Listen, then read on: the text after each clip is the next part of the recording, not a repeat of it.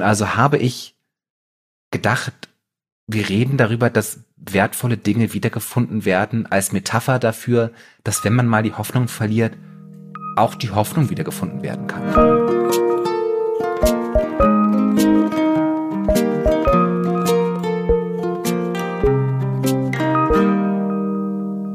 Ihr liebsten, allergroßartigsten, aller schönsten Menschen, die wir hier heute uns versammelt haben, um diesen Podcast zu hören. Aber wir machen ihn auch.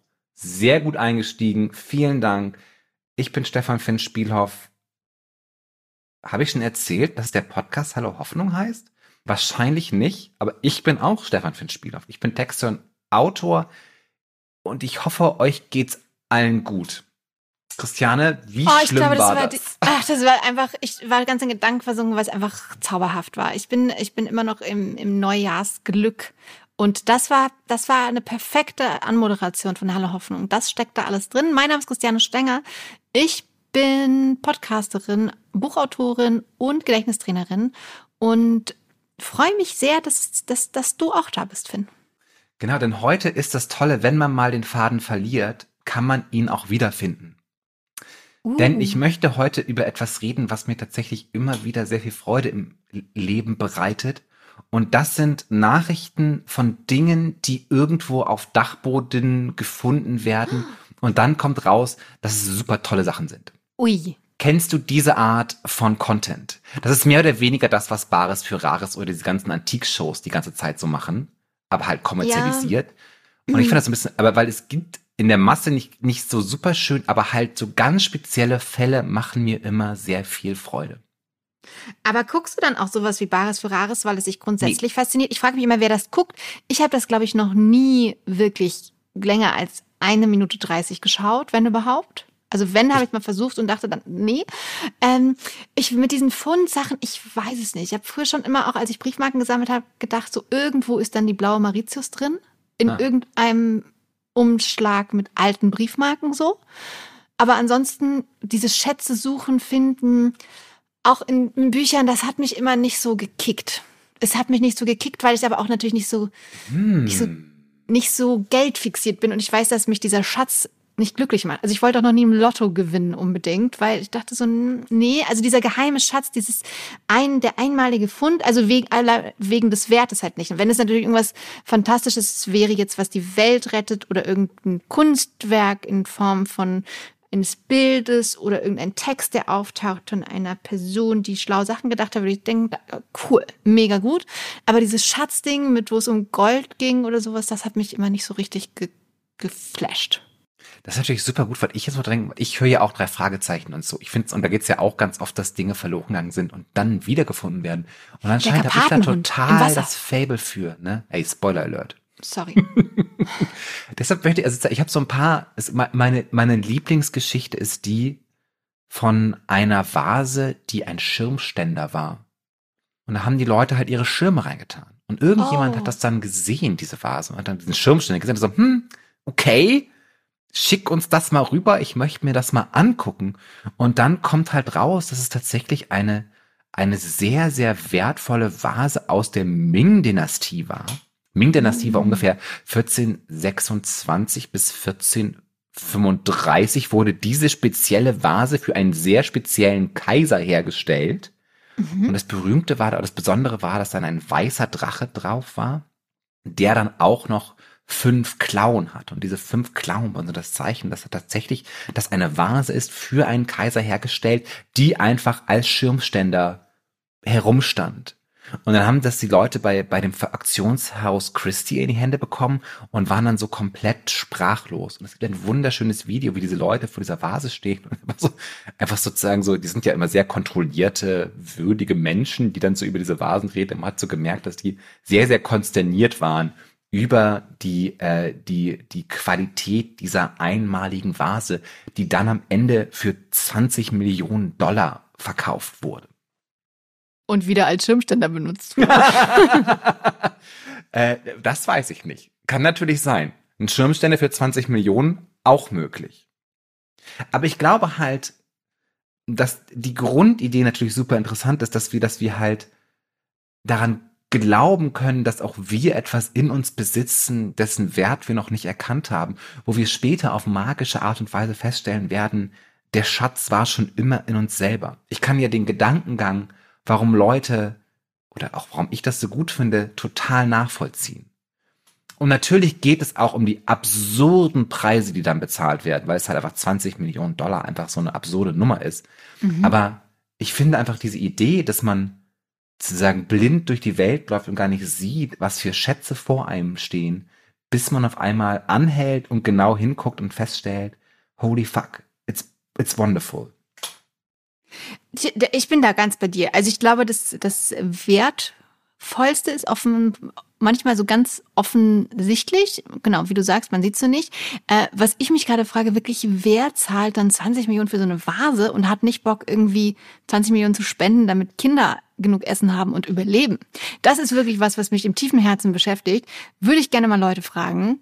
Weil das ist naja, ja auch kein, oder ist es ein Wertgegenstand, der, der noch mehr Gier, die dich treibt, weil sie irgendwann, weil du sie für 25 Millionen verkaufen kannst nach 15 Jahren? Ja, ich glaube halt zumindest bei ganz vielen, also es ist zurzeit tatsächlich so, dass, dass, dass chinesische Vasen sehr gefragt sind am Markt, weil halt Leute aus China diese Vasen, die halt oft Raubkunst waren oder halt durch mhm, Kolonialismus mhm, okay. einfach mhm. aus dem Land entfernt wurden. Das heißt, da kauft eine sehr reich gewordene Elite in China sich und in Hongkong sich sozusagen ihr kulturelles Erbe zurück, das ihnen einfach genommen wurde. Das verstehe ich, aber dann würde ich sie noch lieber gerne schenken, als dass sie es dann kaufen müssen von jemandem, der es ihnen vorher geklaut hat. Ich glaube aber auch, wenn man so reich ist, ist dann aber einfach sozusagen so 20 Millionen ist halt auch, das ist dann einfach auch egal. ich bin halt, natürlich sage ich, niemand sollte überhaupt 20 Millionen besitzen. Aber wenn man das halt hat, dann verliert man halt so jeglichen Kontakt und denkt dann so, hm, 20 Millionen ist ja auch okay. Ich finde, 20 Millionen darf jeder besitzen und verdienen. Ich finde, ab 30 wird es schwierig. Aber, aber, aber, es gab halt noch ein anderes Beispiel, wo dann jemand auch eine Vase gefunden, also es gab eine Vase, die in einem Auktions, einem kleineren Auktionshaus war. Und da war dann ein Schätzer und der hat sich das angeguckt und sagte, ja, die ist so ungefähr 2000, 3000 Dollar wert, äh, Pfund wert. Und dann waren alle Leute ganz überrascht, dass sich vor der Aktion auf einmal sehr viele Leute angemeldet haben für diese mhm. Auktion. Und dann am Ende wurde diese Vase dann, glaube ich, für vier Millionen Pfund nur verkauft. Ähm, und der Gutachter hat aber gesagt, ja, die Leute haben es aber nicht verstanden und ich habe alles richtig gemacht. Er wurde dann aber entlassen, weil er wahrscheinlich einfach nicht erkannt hat, dass da was ganz Besonderes vor ihm stand. Oh. Aber es geht ja so auch tatsächlich darum, dass ganz viele andere Dinge wiedergefunden wurden. Es gibt zum Beispiel die Geschichte, dass es ein Haus in Südfrankreich gab ähm, und da gab es dann einen, einen, einen Wasserschaden auf einmal. Mhm. Und dieser Wasserschaden hat dazu geführt, dass man sich auf diesem Dachboden ein bisschen umgeguckt hat und dann fand man ein Gemälde und so ein bisschen mm, aussah, so mm, Moment mal, was, was ist denn hier los? Und es stellte sich heraus, dass es sich bei diesem Gemälde sehr wahrscheinlich oder also mit größter Wahrscheinlichkeit äh, um ein Original Caravaggio-Gemälde handelt. Und ähm, Caravaggio ist, hängt mir einfach sehr, sehr am Herzen, weil er ein, ein er ist ein, ein, ein, ein, ein, ein Renaissance-Maler, der, glaube ich, 1571 geboren wurde und 1610 gestorben war und ein ganz wildes Leben gelebt hat und auch so ein bisschen verschrien war als ein Schläger und hat auch jemanden umgebracht. Und im Nachhinein oh. sagen so Leute, ja, das war eventuell einfach nur so eine Schmutzkampagne von Leuten, die ein bisschen eifersüchtig auf ihn waren. Aber er malt wirklich ganz, ganz großartige Gemälde. Und dann wurde halt auf diesem Dachboden mit Wasserschaden auf einmal eine Darstellung von Judith und Holofernes gefunden. Und das ist so eine alte Bibelgeschichte, mhm. dass ein babylonischer äh, Feldherr des äh, vom König Nebukadnezar II. versucht hat, eine Stadt einzunehmen. Und dann ähm, ist aber Holofernes ähm, aus dieser Stadt war eine sehr fromme jüdische Frau, die auch noch wunderschön war. Und die ging dann so zu dem und hat ihm so Sachen gebracht und so mit dem geflirtet. Und in dem Moment, als sie dann allein mit ihm im Zelt war, hat sie ihn umgebracht. das ist ein sehr, sehr dramatisches Bild, wo jemand eine Frau einem Mann die Kehle durchschneidet. Okay, okay, okay, okay. Äh, weil die Frage aufkommen wird, also sozusagen, die Leute sind sich jetzt ziemlich einig, dass das ein Orgel tatsächlich ein Caravaggio ist. Ähm, und wir reden hier, glaube ich, über 100 bis 150 Millionen Euro. Wahnsinn, das macht trotzdem. Aber natürlich mehr. ist es viel schöner, ähm, äh, die, dass es ein Caravaggio ist, der wirklich ganz großartige Sachen mal. Ich weiß, ich war mal in Rom mhm. und ähm, da gibt es eine Kirche, ich weiß nicht mehr, welche es war, und da hängt so ganz in der Ecke, ist total versteckt, einfach ein Original Caravaggio rum. Und das hat mir sehr viel bedeutet. Vor allem bei Caravaggio auch, also ich sag, der war total queer, wie es halt so ist. Heutzutage sagen sollte, ja, jetzt kann man aber gar nicht wirklich sagen. Dabei hatten wir ja auch schon mal eine Folge, ja. Mhm. Wie schwul muss man eigentlich sein, damit Leute auch sagen, dass man tatsächlich auch schwul ist und nicht irgendwie gesagt wird, ja, aber man weiß es ja gar nicht wirklich. Der malt halt super sexy Typen die ganze Zeit und da haben auch die Leute gesagt, dass er schwul ist, aber das kann ja auch alles nur eine Schmutzkampagne gewesen sein. Liebe Leute, so nicht. Ja, aber ja, und ja, da, ja. kann ich jetzt auch nicht, kann ich jetzt auch nicht mehr. Halt ich habe mir gerade, ich habe mir gerade noch mal ein paar Caravaggios angeschaut. Krass, oder? Ich würde es jetzt nicht sofort sehen. Ach krass, okay, das war ein queerer Künstler. Fang jetzt Aber was so weiß an. denn ich schon? Eben. Lass doch mal den Typen. Er ist halt schwul und hat, hat Kellner irgendwie mit Artischocken beworfen. Ja, das ist wirklich alles. Warum sollten wir das denn nicht so machen? alles musste, gut. Er musste auch so fliehen die ganze Zeit, weil er halt einfach ein, ein, ein Raufbold war. I see, I see, I see. Ich frage später mal die KI, was sie da, was sie mit Frag doch bitte mal die alles. KI, was die zu Caravaggio sagen. Die wird dir sagen, vielen Dank für diese Frage. oh Gott, ich möchte nicht schon wieder, dass du triggerst. Nein, ist, ich finde das es nicht gut, dass es du tut mir leid. Es tut mir leid. Denn auch hier merken wir, dass natürlich auch Dinge einfach wiedergefunden werden, die einfach verloren gegangen sind und die einfach von ausgesprochener Schönheit und wunderbarer Art sind. Okay, Judith und Holofernes ist ein sehr grausames Bild, aber es ist halt trotzdem großartig. Und geht es in der Hoffnung, und das ist mir aufgefallen, als ich für diese Folge recherchiert habe, wir haben noch nie darüber geredet, dass man die Hoffnung auch verlieren kann. Und also habe ich gedacht, wir reden darüber, dass wertvolle Dinge wiedergefunden werden als Metapher dafür, dass wenn man mal die Hoffnung verliert, auch die Hoffnung wiedergefunden werden kann. Auf jeden Fall. Genau, wir haben schon mal über das Gegenteil von über Hoffnungslosigkeit gesprochen. Eben Hoffnungslosigkeit. Aber, nicht, aber es war dann so, ja, es, war so, es ist, ist so wie die Schuppen von den Augen. Wir haben noch nie darüber geredet, dass man, wie man die Hoffnung verliert und wenn man sie verliert, wie man sie dann wiederfindet. Und ich würde halt dann wahrscheinlich sowas sagen, sie ist halt immer da, wir müssen sie nur wieder sehen. Das ist zauberhaft. Ähm, glaube ich auch. Und ich glaube, dass es ja so mit Filmen so ist. Da haben wir, glaube ich, auch schon mal drüber geredet, dass oft auch einem wirklich so dumme Sachen passieren. Ich rede jetzt nicht von so ganz schrecklichen Schicksalsschlägen, sondern erstmal nur so Kleinigkeiten im Alltag, wo man immer denkt, ach, warum ich, was für ein großer Mist. Und wenn man das dann aber nicht zulässt, ne, äh, sozusagen, Gott ist jetzt so scheiße und da reingeht, sondern sagt, hm, okay, interessant, mal gucken, wozu das führt, stellt sich das ganz oft dann als gar nicht so schlimm raus. Habe ich mal ausprobiert, und es war, mein Leben hat sich komplett verändert, wirklich. Also wenn man da reingeht, dann ist alles scheiße es wird alles immer schlimmer und es passiert immer nur noch mehr. Und wenn man dann sich, also in dem Moment, wo man mein Gehirn sagen möchte, boah, was für ein Beschiss, also, Punkt, Punkt, Punkt, Tag, was für ein Riesenmist. Und dann aber diesem da reingehen widersteht und seine Emotion kurz sagt, hm, lass doch mal lieber neugierig drauf schauen. Wer weiß, wozu das gut ist und dann abwartet und dann stellt sich manchmal komische Sachen raus, dass es eh super war, dass man zu spät losgefahren ist, weil der Termin eh nicht stattfindet oder keine Ahnung. Manchmal kommen dann auf einmal gute Sachen dabei raus, wenn man erstmal guckt, hm, lass mal erstmal schauen, was die Zukunft wirklich bringt, aus, um jetzt schon äh, vor lauter Sorgen unglücklich zu sein. Ähm, hm. Genau. Mir wird jetzt Manchmal. auch klar, warum wir noch nicht darüber geredet haben, weil man halt als Antwort, wie man die Hoffnung wiederfindet, nur so ganz schlimme Influencer-Antworten geben kann, ja. die halt leider richtig sind. Und da ich ja leider, nicht leider, da ich ja total der Sioran-Fan bin und so eher zynisch und schuppenhauchig durch die Welt gehe, sind halt so Antworten wie, hm, man muss nur auch schön in die Welt gucken und wie es in den Wald ruft, schalt es hinaus und ändere doch einfach deine Perspektive. Halt alle eklig sind, aber alle richtig. Leider ja. Manchmal ist es hart zu nehmen. Ich erinnere mich, ah, wie war das? Es ging, ich war irgendwie wahnsinnig genervt von allem und auch in einer sehr schlechten Phase, das ist schon ein paar Jahre her. Und ich erinnere mich, dass ich in einem Restaurant war und etwas bestellt hatte und dann mit einer Art von Freude feststellte, dass ich was Falsches bekommen hatte. Und das so richtig so, und ich hatte so Momente, dass ich dachte, oh, es ist so geil, jetzt kann ich mich beschweren und fand das wahnsinnig befreiend. Und da war ich so ein bisschen erschrocken vor mir selber und dachte, wie bist du denn jetzt drauf? Lass das sofort sein. das war dann sehr lecker, was ich gegessen habe, ohne mich zu beschweren. Oh. Aber das war so ein Moment, wo ich gemerkt habe, ja, man, man, man, es ist halt auch, so, das, das Unglück ist halt auch wunderschön. Hoffnungslosigkeit ist halt auch wunderschön, weil man sich da so reinsteigern kann und niemals raus kann, weil halt überall sieht man, wie die Hoffnung verloren geht. Ja.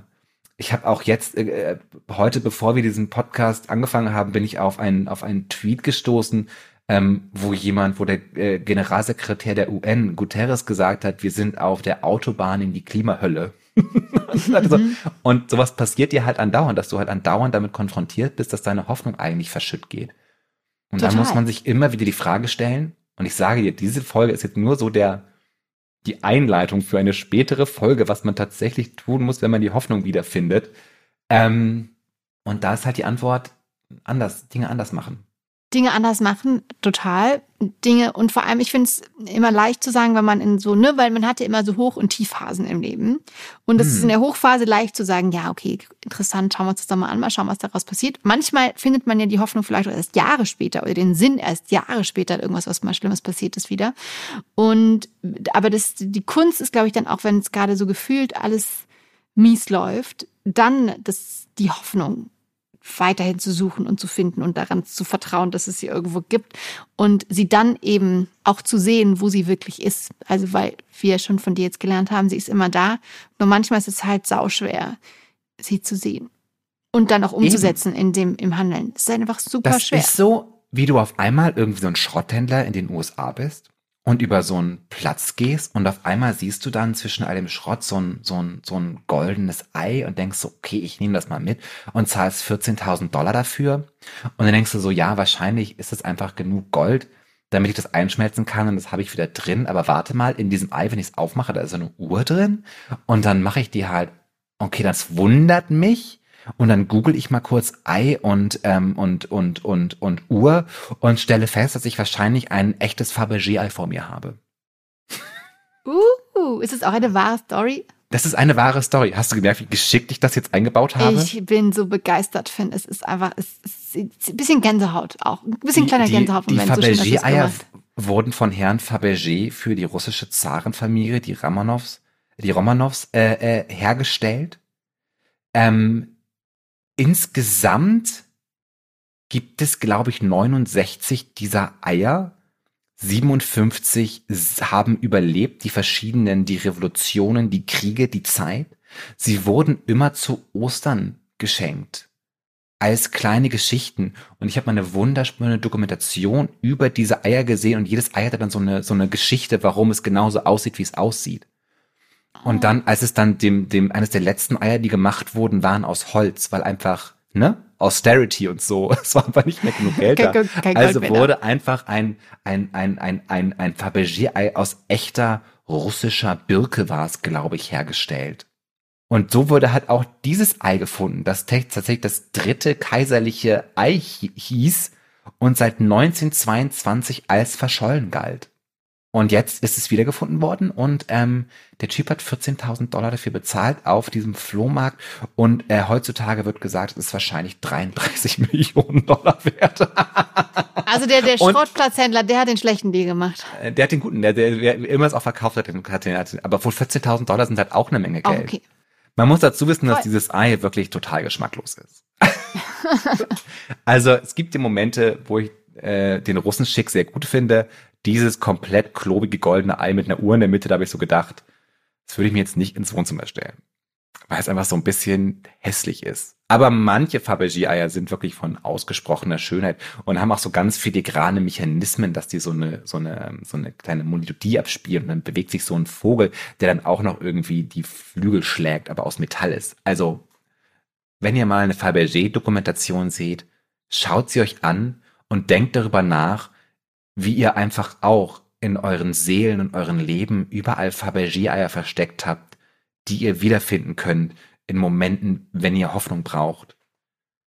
Das Fabergé ist eine Metapher für die Hoffnung in eurer Seele. Ich hoffe, das ist klar geworden. Ich bin mir nicht so sicher. Es ist auch schon ein bisschen spät heute.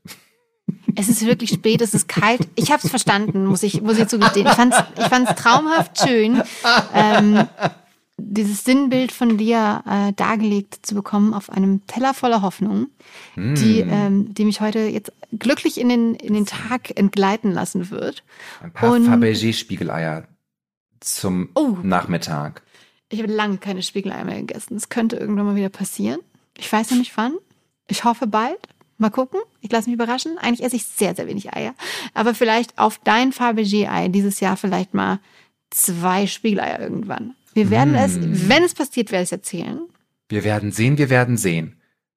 Und, und, irgendwann bald darüber reden, ganz ernsthaft und ohne so metaphorisch überhöht, wie man die Hoffnung wiederfinden kann. Ich muss nur zunächst finden, wie wir das so machen, dass ich nicht das Gefühl habe, dass hier irgendwelche Influencer sind, die auch einen Energy Drink verkaufen wollen. Es ist leider ein Problem, dass die, Wahr es ist, dass die Wahrheiten so cheesy und banal daherkommen. Die größten Weisheiten gibt's ja auch in diesen ganzen Sprüchen, Sprichworten und sowas. Und man denkt sich, ja, ja, genau, halt die Schnauze, ich weiß selber besser Bescheid. Und vor allem sei nicht so doof und langweilig und kitschig. Aber tatsächlich steckt einfach in den einfachsten, banalsten Dingen ganz, ganz große Wahrheit. Ja, hat man auf einmal ein goldenes Ei und dann ist da auch noch eine Uhr drin. Ja, total, total crazy. Ah, liebe Menschen, ich hoffe, diese kleine zuckersüße Seelenwanderung hat euch nicht krank gemacht. Sondern oh ihr Gott, denkt so, ah, das war auch mal okay, das sage ich weiter. Like das mal auf Instagram und ähm, finde das gut bis, auf den Podcast-Plattformen, mach so fünf Sterne überall hin. Yay! Und ich bin bis dann überlegen, am überlegen, ob ich Schätze cooler finden würde, wenn es die drei Fragezeicheninnen gewesen wären. Es gab ja mal eine Spin-off-Female-Version davon. Ich glaube, die hieß die drei Ausrufezeichen. Die habe ich nie gesehen, weil es von Anfang an keinen Sinn gemacht hat, dass sie die drei Ausrufezeichen gehießen haben. Da fängt an, da fängt schon an einfach Ja, ich glaube aber, ich bin mir ziemlich sicher, dass Mädchen, die heutzutage groß werden, auf jeden Fall ihre ganz eigenen Detekteien haben, die komplett female geführt sind. Und dann das auch ein, ein auch. Fable dafür entwickeln, dass man wertvolle Schätze wiederfinden kann.